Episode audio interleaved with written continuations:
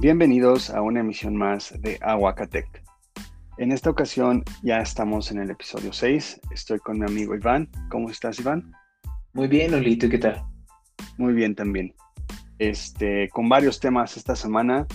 Eh, vamos a hablar un poquito más a fondo de lo que hizo Jeff Bezos y su viaje al espacio. Algunas noticias de Amazon, la voz masculina de Alexa. Netflix entra ya a los videojuegos al menos lo que se rumora. Netflix también prepara una serie live action de Pokémon. Disney acaba de contratar a un youtuber, un tema muy interesante también. Lograron correr unos juegos de Xbox en un smartwatch. Hisense hizo apuesta por sus televisores ULED. Salieron filtraciones de la nueva Surface Duo 2 y varios temas muy interesantes. Comenzamos.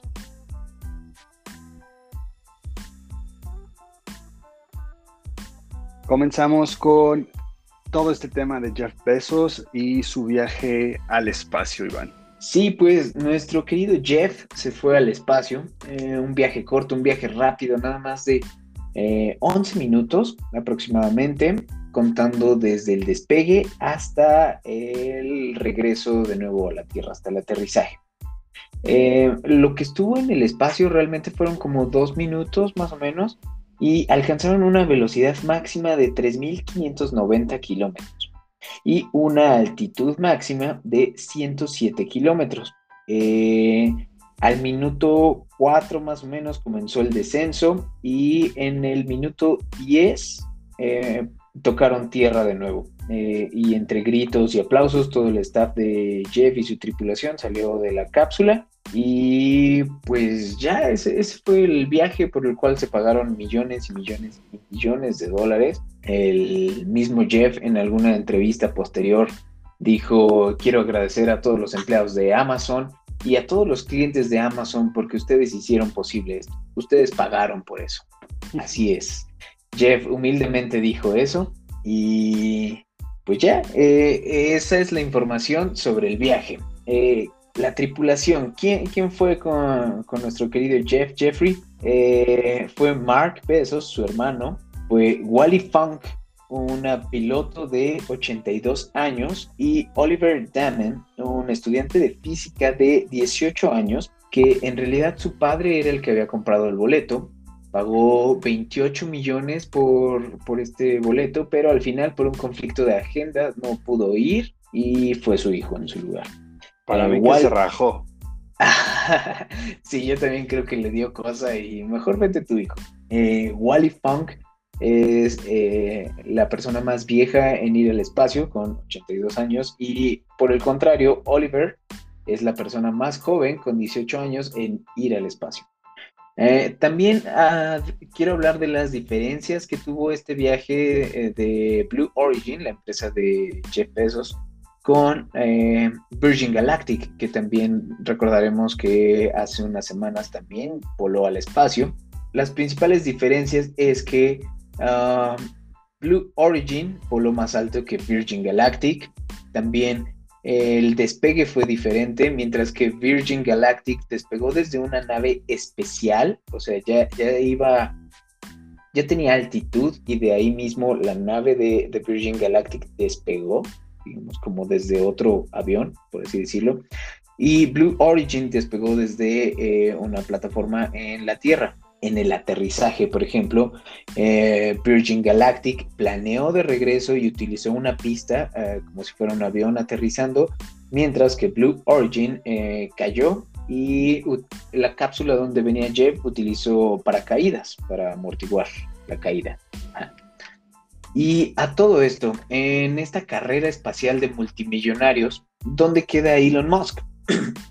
pues eh, mientras Jeff y Branson tienen en mira un lucrativo negocio de turismo espacial, Elon Musk está trabajando eh, en conjunto con la NASA para poner satélites en órbita y mandar eh, expediciones humanas a la Luna y a Marte. Ese es su principal enfoque de Elon. Pero, como ya les habíamos comentado en el episodio de Virgin Galactic, eh, se dice que Elon Musk ya pagó eh, el depósito para un boleto con eh, Virgin Galactic para viajar al espacio. Aún no hay fecha, ah, no hay nada programado, pero Elon ya está más que puesto para irse con su amigo Richard Branson al espacio. E, es muy interesante todo esto, ya que ya estamos viviendo en una época en la que el turismo espacial existe. Digo, 28 millones de dólares es, un dineral y creo que no, no podemos pagar eso. Espacio aparte solo son 11 minutos, ¿no? Em, pero es, es, muy padre que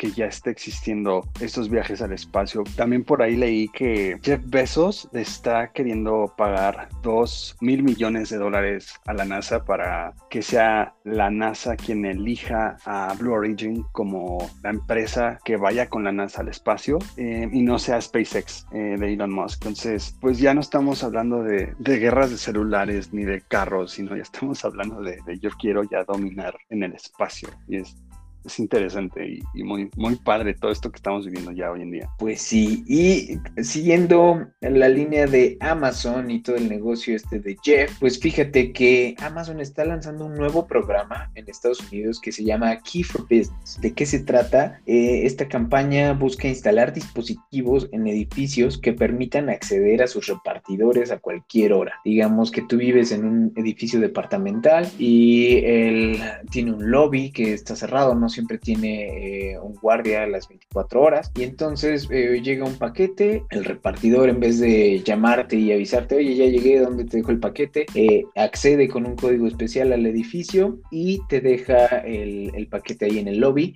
No está muy claro si también va a poder tener acceso como, como a, la, a la casa, al hogar de, de las personas, en, este ejemplo específico del edificio, pero pues de igual manera es como a lo que está apuntando Amazon para evitar el el, robo o disminuir el robo de, paquetes. ¿Cómo ves esto, Uli? Me parece arriesgado, pero pues así ha sido Amazon y por eso creció tan, tan rápido.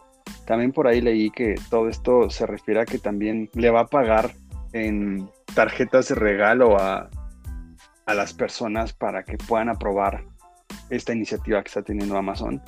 Eh, y en otra nota, me acuerdo haber leído que también Amazon está queriendo poder tener el rastreo de los usuarios de su teléfono por si no estás en tu domicilio donde te tienen que entregar el paquete, te puedan rastrear y entregártelo así tú estés en la calle comiendo en un restaurante o en un centro comercial, eh, que sepan dónde estés y te lo entreguen personalmente y nada más tú des una firma y ya. Es, es, es bastante perturbador si lo ves de un sentido, pero por otro sentido, pues tienes la seguridad de que siempre te van a encontrar y siempre te van a entregar a ti específicamente tu paquete, porque también estamos acostumbrados a que em, se pierden los paquetes, que no llegó, no te encontraron en casa, este, no hay quien lo reciba. Em, habrá que esperar cómo van a, tomar esto. Sí, eh, está muy invasiva esta práctica que comentas. Digo, una cosa es que los dejes pasar a tu casa, entre comillas, eh, y otra muy diferente es que te puedan localizar en cualquier momento, en cualquier eh, hora del día y, te lleven tu paquete ahí. Digo, estaría padre, pero no sé quién pueda tener tanta urgencia de, recibir un paquete. Habrá que esperar a, ver, a ver qué, qué, toma Amazon para, para no invadir tan, tan a fondo nuestra privacidad. Así es. Muy bien. Y en otros temas, eh, también siguiendo la línea de, Amazon, ya llegó una voz masculina para Alexa. Primeramente eh, llegó como una beta, después ya está oficialmente en Estados Unidos. Eh, su nombre es Siggy, es muy raro decirle a tu Alexa Siggy, pero bueno, así se llama. Este, los usuarios de Estados Unidos ya pueden usarlo, se van a ajustes y ahí ya pueden cambiar de Alexa a Siri. Es exactamente lo mismo, es igual de inteligente que Alexa, simplemente la voz ya es masculina. También Apple ya lo había sacado con Siri, eliges entre voz 1 y voz 2, pero ambos se llaman Siri. Eh, pero bueno, esto ya está únicamente en Estados Unidos y se espera que llegue a otras regiones pronto. Eh, en cuanto esté aquí en, en, México, pues obviamente probaremos a Siri. Sí, yo escuché la, el preview de la voz de Siri la verdad es que no, no me gustó, no sé, eh, será que ya estoy muy acostumbrado a Alexa. Eh, y creo que de los tres asistentes de Google, Siri y Alexa, creo que Alexa es la que tiene la, mejor voz, como, mejor procesada y programada para sentirse más natural. Eh, Siri como que se esfuerza demasiado, a veces se pasa de natural. Y Google, pues la verdad es que, que no, se sigue escuchando muy robótica. Con esta nueva voz, con, con no sé, no, no, no me acabo de, acostumbrar. Digo, habrá que esperar. Escuché la versión en inglés y ya ves que cambia eh, según la región. O sea, aunque, aunque la es para hablar español, no va a ser como 100% la misma voz, sino una voz parecida. Habrá que esperar a que llegue a México y, escucharlo a ver si, si cambiamos a Siggy. Sí, pero sí hay que recalcar que la más amigable, creo que la la que tiene la voz más humana, por así decirlo, es, Siri, pero la más inteligente ha sido Alexa por muchísimo, por muchísimo, por muchísimo. Creo que con una voz masculina, yo tampoco me acostumbraría a tenerla, eh, digo, a menos que sea Jarvis y yo me sienta Tony Stark, ahí una oportunidad, pero este sí, no, también he escuchado las pruebas que han hecho con, con Sigi, no, no me termina por convencer, pero bueno, ahí está. Ahí está, pues. ¿Y qué más tenemos eh, en la siguiente nota, eh, bueno, pues Netflix, este imperio que creció muy, muy rápido y destronó a, Blockbuster, eh, ahora ya se va a enfocar en los videojuegos. Se rumora por ahí que se va a asociar con Sony, que también uno no va a tener costo adicional a tu suscripción actual de Netflix y dos, que se va a enfocar ahorita únicamente en los juegos móviles, es decir, de, smartphones o tabletas. Aún no anuncia nada de que quieran sacar una consola como tal ni nada por el estilo. Habrá que esperar qué, qué tipo de, de juegos sacan, eh, porque la competencia es muy, muy, muy fuerte en cuanto a los videojuegos, pero creo que eh, si le apuestas a videojuegos, tú siendo Netflix, pues tienes ahí varias exclusivas que puedes sacar, como por ejemplo se me ocurre Stranger Things, sacar un videojuego súper, súper aventurero, digamos así, de, Stranger Things, estaría padre, algo de Black Mirror en realidad virtual, no sé, es algo que, a mí se me, se me, viene a la mente, pero, pero pues a ver, a ver qué, qué, qué trae en, en los videojuegos Netflix, ¿no? Sí, exacto. Eh, fue algo de lo que yo leí. Eh, al principio pretenden como enfocarse en los juegos interactivos, así como ah, las películas interactivas que ya tienen disponibles en la plataforma, como la de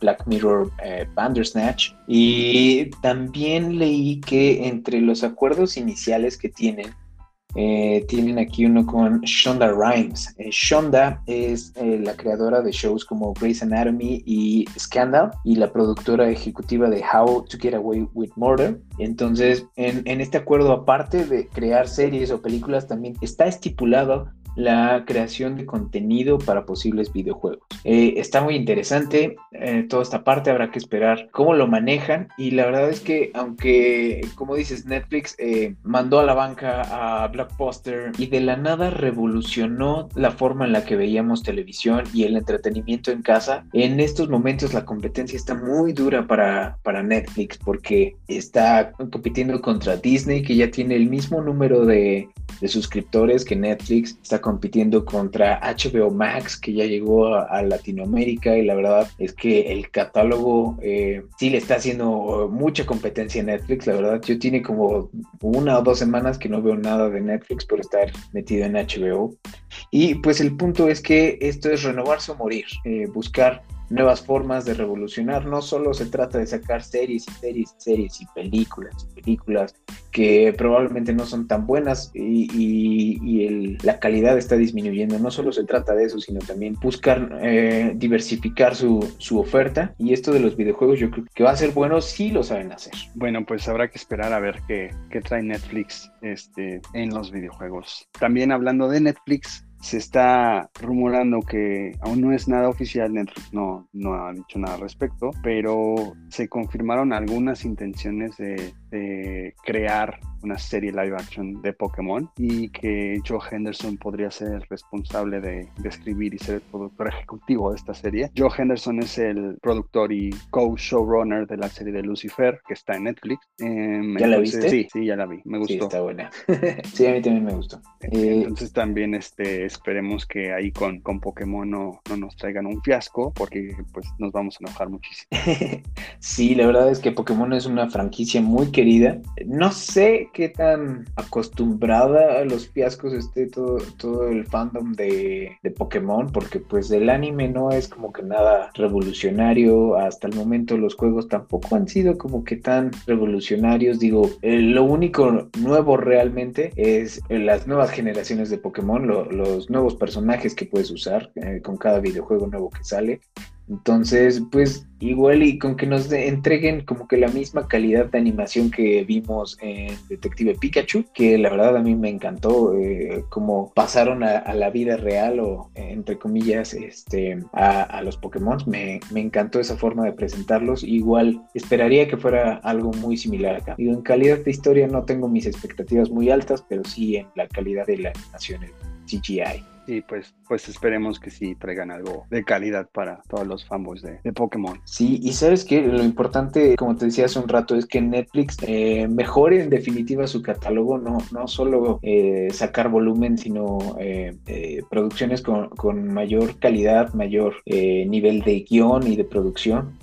sería bueno para, para enfrentar a sus nuevos rivales. Pues bien, en cuanto tengamos más noticias de esta serie, las haremos llegar inmediatamente. Así ¿Qué más tenemos, Iván? Bueno, en otras notas, eh, Disney contrata al youtuber Shamook. ¿Quién es este youtuber? Pues este cuate es el creador del deepfake de Mark Hamill, alias Luke Skywalker. Eh, recordarán que el final de la segunda temporada de, The Mandalorian, eh, spoiler alert, para los que no la han visto, pues sale eh, Luke Skywalker en el último acto del último episodio. Pues, obviamente sale rejuvenecido porque la historia toma ah, lugar eh, unos meses más o menos después de la caída del imperio, después del episodio 6 y pues entonces eh, nuestro querido Luke Skywalker era joven y vigoroso y pues el equipo de Disney hizo un rejuvenecimiento digital para Mark Hamill.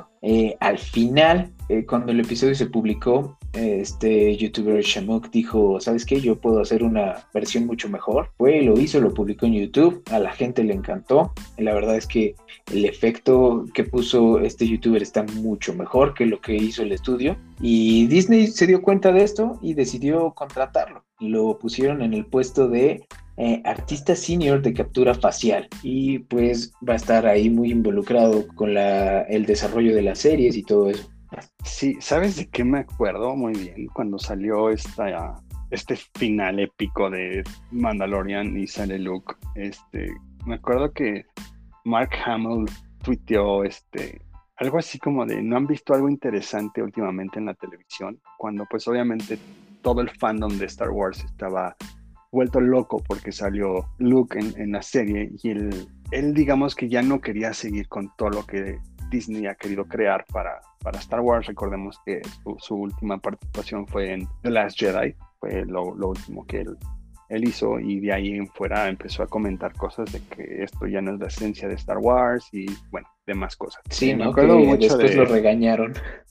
Sí, me acuerdo bastante de eso porque fue, muy gracioso, como todos estábamos muy emocionados de, eso. Me acuerdo que yo me meto a su Twitter para ver si él había publicado algo del episodio y todo, y, y que él haya tuiteado eso, fue como de, güey, no mames, estamos emocionados.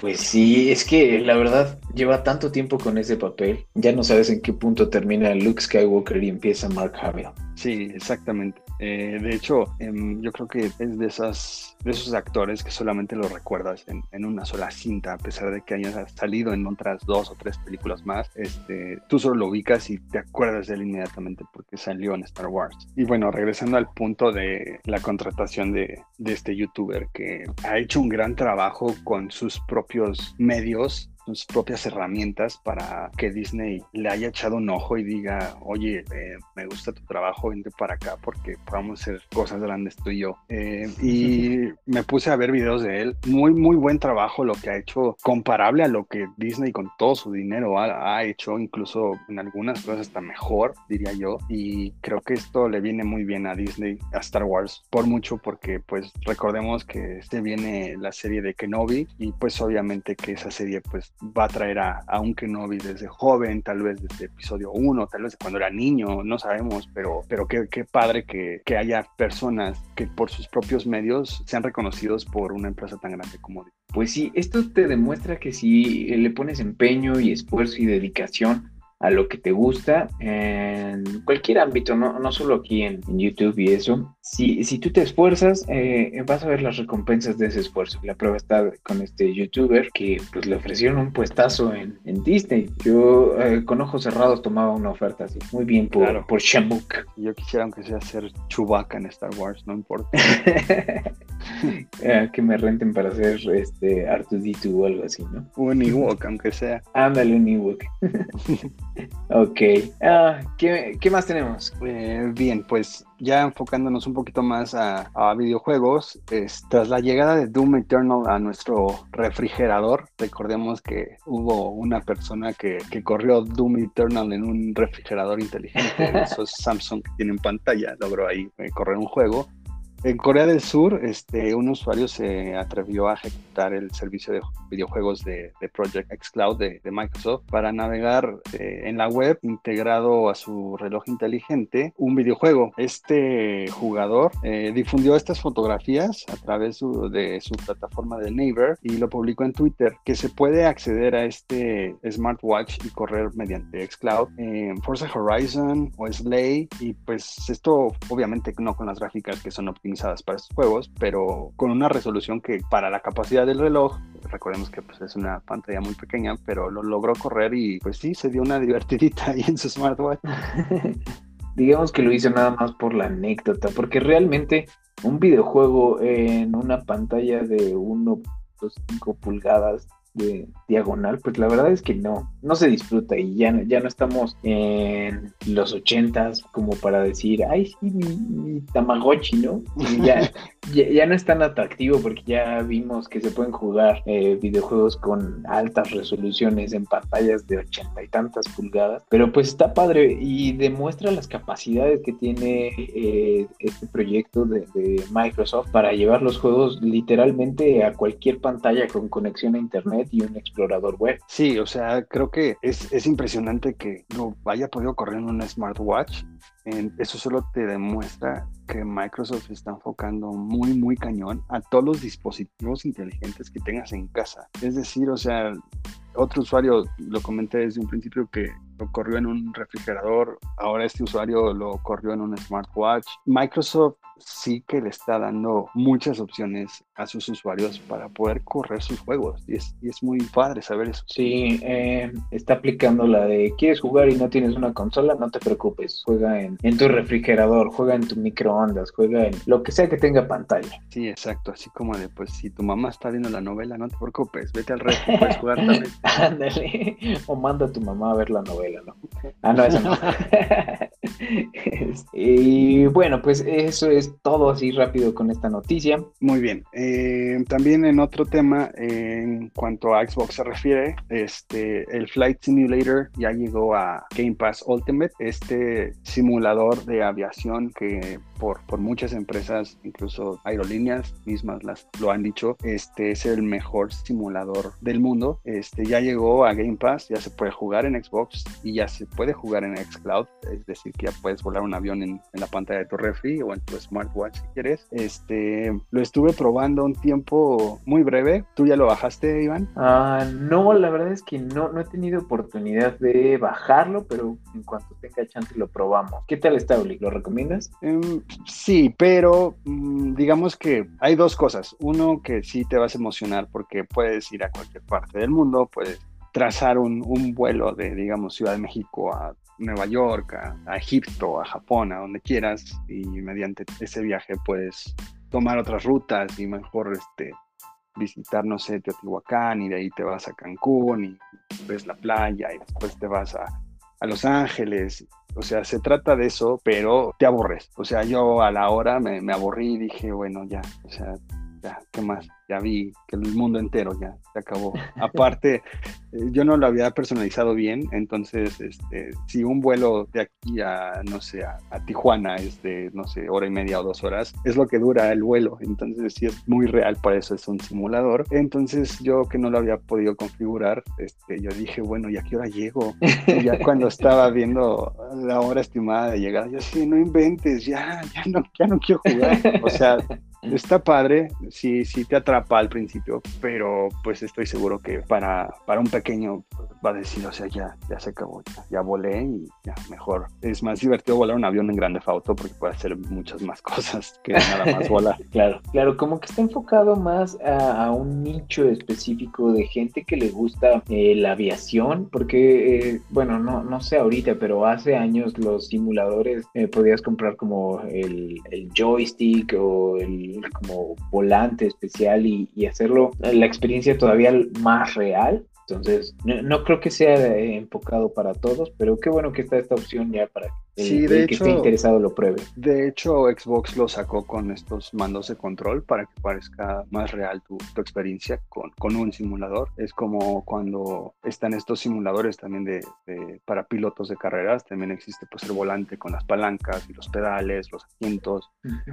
pero yo lo que hice también en el videojuego, me, me, fui a los estadios de la Ciudad de México y fui a CEU, al Estadio Azteca, vi el estadio de mis potros de hierro en Atlante, este, me fui a Los Ángeles a ver el estadio de los Dodgers, pero de ahí en fuera, pues no, o sea, está padre ver desde el aire, no sé, las pirámides en Egipto, ver la Estatua de Libertad, pero te aburre, te aburre en cuanto una hora, hora y media pase dices, ya, se acabó, vamos a poner otra cosa. Sí. Pero bueno, ya está disponible, este, si tienen oportunidad, descárguenlo y pues coméntenos en Twitter si, si les gustó. Muy bien. Y en otras notas, Hisense y su apuesta por los televisores ULED.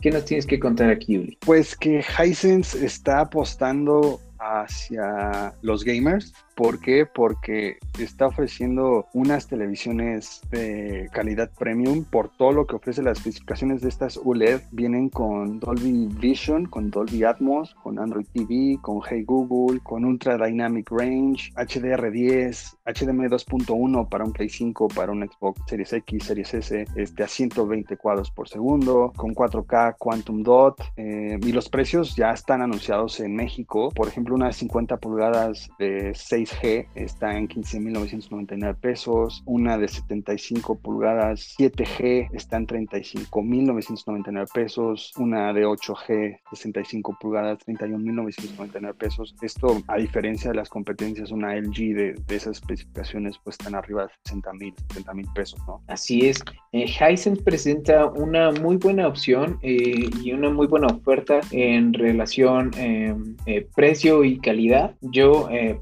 personalmente aquí en mi casa, su casa, tengo eh, dos televisores de Hisense y se ven muy bien, me gustan mucho. Te diría que sus aplicaciones nativas, al menos de las televisiones que yo tengo, no corrían muy bien. Por ejemplo, Netflix o Prime Video eh, no mostraba como en 4K el, contenido, no, no sabría decirte por qué, pero si veía el contenido a través de un Chromecast o de mi Xbox o el Apple TV, la verdad es que el contenido realzaba mucho y, y les saca el provecho a las pantallas 4K. Entonces creo que es una buena oferta, es una buena opción a considerar y los precios están increíbles. Definitivamente eh, voy a darme una vuelta a la tienda a ver si, se me pega una. Sí, habrá que ir a saber a alguna tienda departamental para, para darnos una idea de lo que están ofreciendo, pero tan solo con las especificaciones llama muchísimo la atención y sobre todo los precios. Y pues esperemos que sí cumplan con lo que prometen, que no se nos descomponga el año o algo así, pero, pero qué, padre que,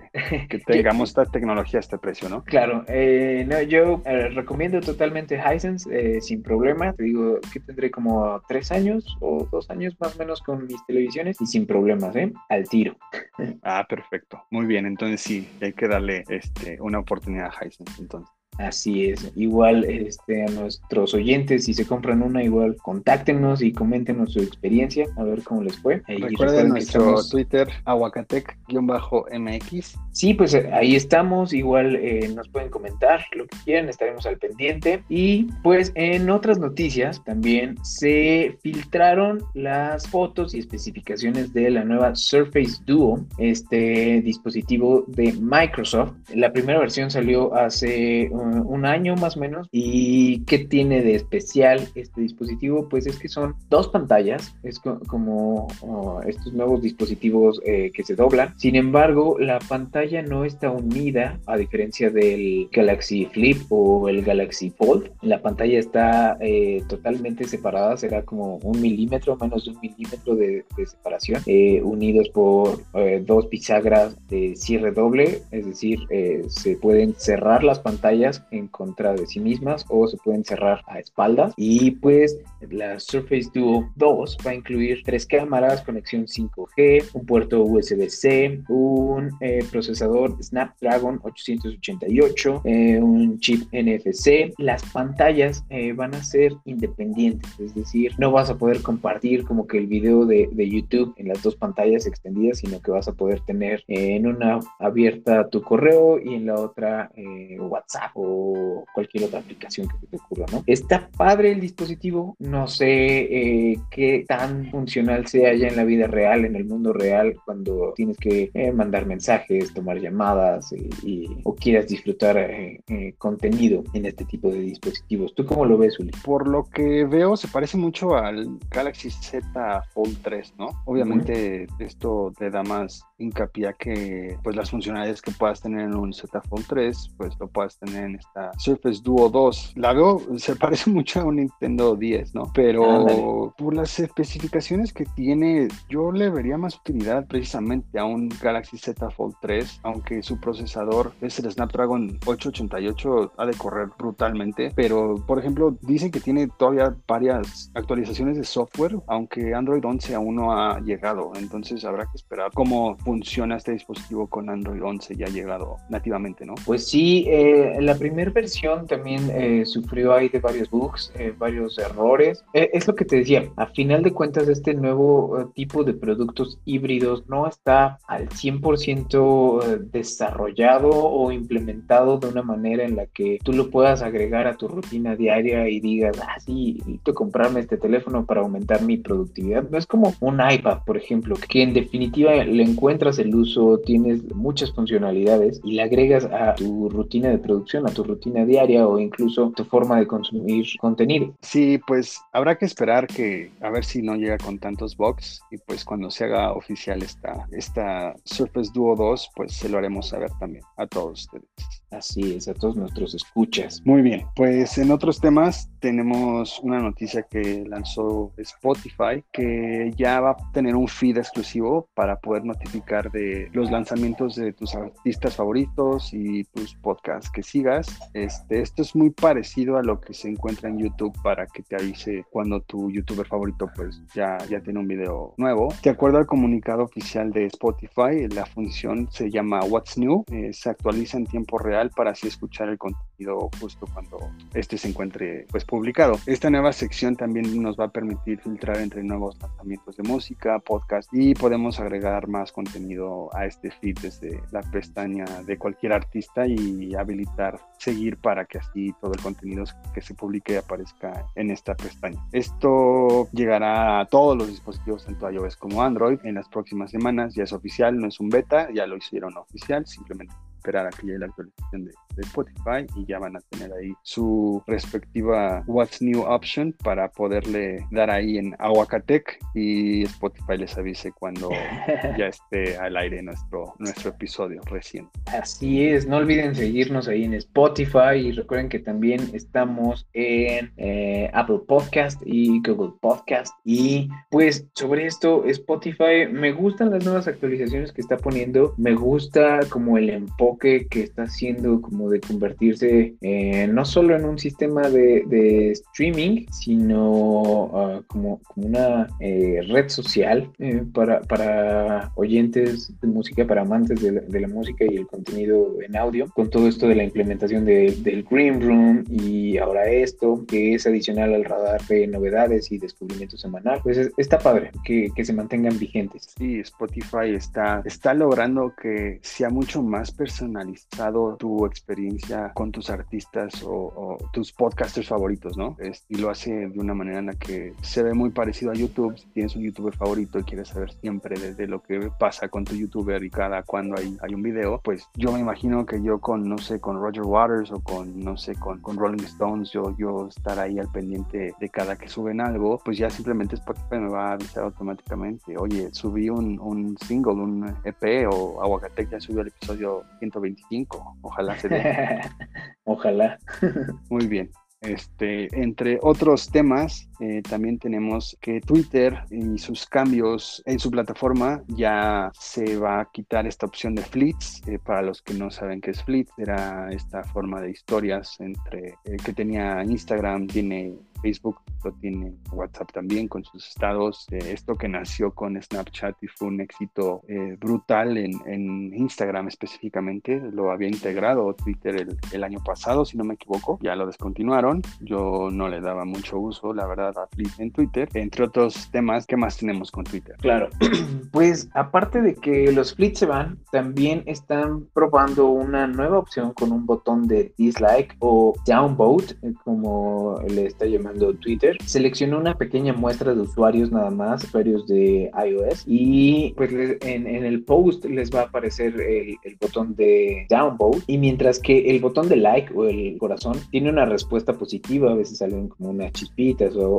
dependiendo del evento este, puede salir algún icono especial, alguna animación, el downvote solo será visible para el autor o el dueño del tweet, puedes ponerle downvote, pero no vas a saber cuántos eh, votos en contra tiene eh, el post. Solo el dueño del tweet lo va a ver y también eh, el dueño del tweet no va a recibir notificaciones, a diferencia del botón de like que recibes tus notificaciones de a ah, 100 personas le dieron like a tu tweet aquí no. Hasta que tú no entres y decidas ver eh, las estadísticas, eh, es como lo vas a encontrar. Y eh, yo creo que es un buen cambio, ya era justo que se agregara a Twitter porque las demás redes sociales lo tienen.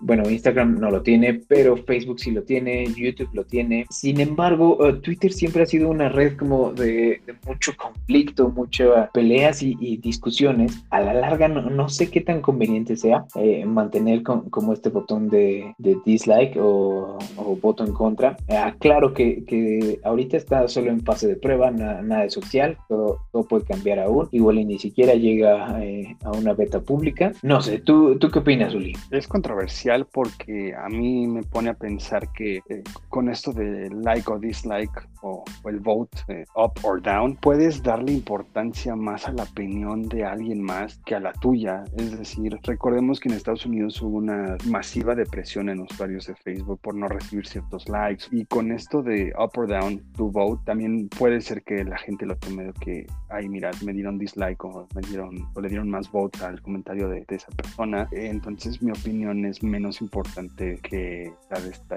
este güey, ¿no? O sea, entonces es controversial, pero pues digo, es nuevo también en Facebook, porque también existe ya en Facebook, pero pues también hay que dar la oportunidad de ver cómo se desenvuelve todo esto en, todas las, masas eh, y esperemos que se use para bien y no para mal, que la gente lo tome de una manera muy, pues muy light, no, no se lo tomen tan a pecho. Sí, que recuerden que son posts en una red social, digo, eh, es nada más eso, es virtual y pues eh, no somos peritas en dulce como para caerles bien a todos, habrá algún momento en el que alguna opinión, algún comentario algún tweet que, que, pongamos no le guste a la gente y pues ni modo, a lo que sigue, ¿no? Correcto, sí, cualquier opinión es, es respetable. Muy bien. Y en otras noticias, Waze y su actualización con opciones de ruta. ¿Qué es esto, Uli? Eh, bueno, con esto Waze quiere hacer que tú incluso antes de entrar a tu carro ya tengas la nueva información como las rutas alternativas, las condiciones de tráfico, ciertos informes de, de tránsito en tiempo real eh, y esto sea para ayudarte elegir la mejor ruta para, para tu destino. Está padre porque esto es incluso antes de iniciarlo. Esta actualización, los usuarios de Waze tendrán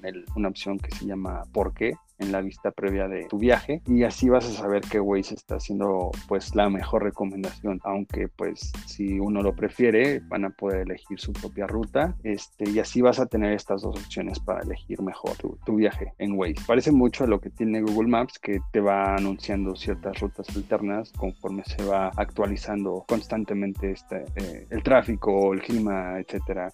O también se parece a lo que tiene eh, Maps de, de Apple no no sé si lo has notado que te subes a tu carro y te sale la notificación. El trayecto son 15 minutos para su hogar o 20 minutos para su trabajo. Ajá, correcto, exactamente. Es lo que está implementando Waze aquí. Y este, bueno, para tenerlo lo único que habrá que hacer es este, esperar a que llegue su última versión en, sus dispositivos. Si aún no la tienen, llegará paulatinamente a, todo el mundo, solo habrá que esperar. Pero todo esto lo hizo Waze eh, exclusivamente para, para las ciudades más transitadas y una de ellas es la Ciudad de México, que a raíz de que inició la pandemia, este, se registró un, un descenso significativo en, en, los transportes públicos y la gente prefirió mejor usar sus carros, obviamente por su, por su seguridad, por su, su sana distancia. Eh, y es por eso que Waze ya está haciendo esto más, más eficiente para tus rutas en cuanto a tráfico se refiere. Claro. No sé, ¿tú qué piensas? ¿Cuál, usas? ¿Waze, Maps, eh, Google Maps? Yo he usado Waze. Eh, últimamente, hace poco que me fui de viaje, usé Google Maps. Eh, pero sigo esperando a que llegue Apple Maps. Pues quiero vivir esa nueva interacción y eso, esa nueva interfaz que está trayendo al iPhone. Entonces, es, Sí, uso creo que más Waze que, que Google Maps. Yo, ¿sabes qué? Era muy fan de Google Maps, pero no sé si desde que cambié de, Android a iOS, como que eh, Google Maps no, no me ha dado las rutas correctas y ya van eh, como tres ocasiones, cuatro tal vez, que, me pierde, pero, pero horrible. Y el que me había sacado de problemas era Maps de, de Apple. No, no había tenido suerte tampoco con Waze. Eh, hace unas semanas tuve que ir a, la Ciudad de México, llevaba Maps eh, de Apple y ¿qué crees que como que dejó de funcionar? Me, me, equivoqué en una parte de la ruta y me mandaba a hacer una vuelta en U en lugares que no estaba permitido hacer vuelta en U. Es más, ni, siquiera había espacio así como, como para retornar, no era un cruce ni nada, era este banqueta. Y en, en este momento quien me salvó eh, de ese problema, porque yo no sé andar en Ciudad de México, fue Waze. Fue la primera vez que usé completamente Waze y muy bien, ¿eh? ¿eh? me gustó su funcionamiento en Ciudad de México. Google Maps aplicando la de atraviesa ese Home Depot y llegarás a tu destino. Ándale, ándale. Solo tienes que atravesar el Océano Atlántico y listo. Aparte, ¿sabes qué me gustó mucho de Waze? Este, sus sonidos, o sea, el asistente que te ayuda en Waze, eh, me acuerdo mucho que me atrapó bastante, fue que podía usar al Checo Pérez como mi asistente en Waze y pues el Checo era el que me decía, da vuelta aquí a la derecha, 300 metros, eh, da vuelta no, y prepárate para esta curva. Entonces, e-, era, era divertido tener ahí al Checo Pérez. Ya lo quitaron, pero está, está divertido que, que Waze tenga ese tipo de interacciones con sus usuarios. Sí, sí, está padre esas opciones de personalización. Muy bien. Este, y entre otros temas tenemos a Tesla, eh, que reescribe su programación para sortear el desabasto de chips.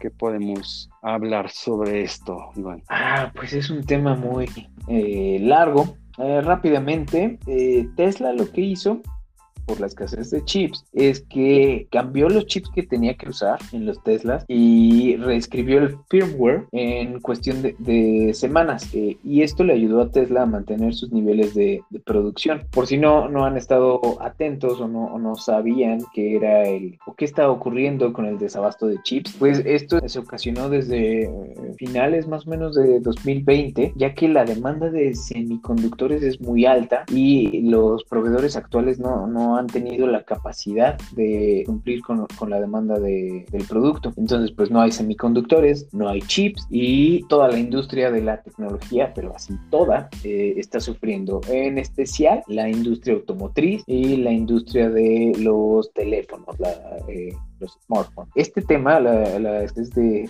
chips, da, da para mucho, un, programa completo dedicado a este, pero, pero pues así las cosas, digo, la industria automotriz se, está viendo muy afectada, eh, en todas las marcas, en todos los países están parando sus fábricas, sus líneas de producción porque no, no tienen chips, no, no hay manera, pero bueno, al final Tesla encontró la forma y no se ha detenido con su producción. E, esto es muy parecido a lo que Apple dependía con Intel antes de que las Macs se hicieran chips nativos de, Apple. Me acuerdo que, que, ya estaba por salir a MacBook Pro de 16 pulgadas y creo que Intel no tenía listo ese chip para soportar i9 en, en esa MacBook Pro de 16. Y no sé si te acuerdas, pero se calentaba muchísimo a pesar de que tú tuvieras un i9 y, bueno, tu MacBook Pro al, full, tu, tu, MacBook 13 se calentaba menos que, que, esa MacBook que tenía unas especificaciones brutales. Este, Y Apple lo que tuvo que hacer es escribir sus, propios algoritmos y crear sus propios chips para que ahorita ya dependan de ellos mismos y sacar sus, sus dispositivos cuando se les antojen. Eh, es, lo mismo que está haciendo Tesla, ¿no? Sí, así es. Como tal, ellos no, no han eh, creado su propio chip, pero sí están eh, reescribiendo todo el software que necesitan para ser compatibles con, con otros chips que sí tienen acceso o sí tienen en stock y pudieron no detener la producción. digo, toda la industria está sufriendo y pues vamos a seguir de cerca este escasez global de chips, a ver, cómo termina, pero todavía es incierto el futuro. Pues sí, esperemos que, esta pesadilla en la industria automotriz termine pronto porque sí que es un, es un grave problema lo que está, lo que está viviendo ahorita.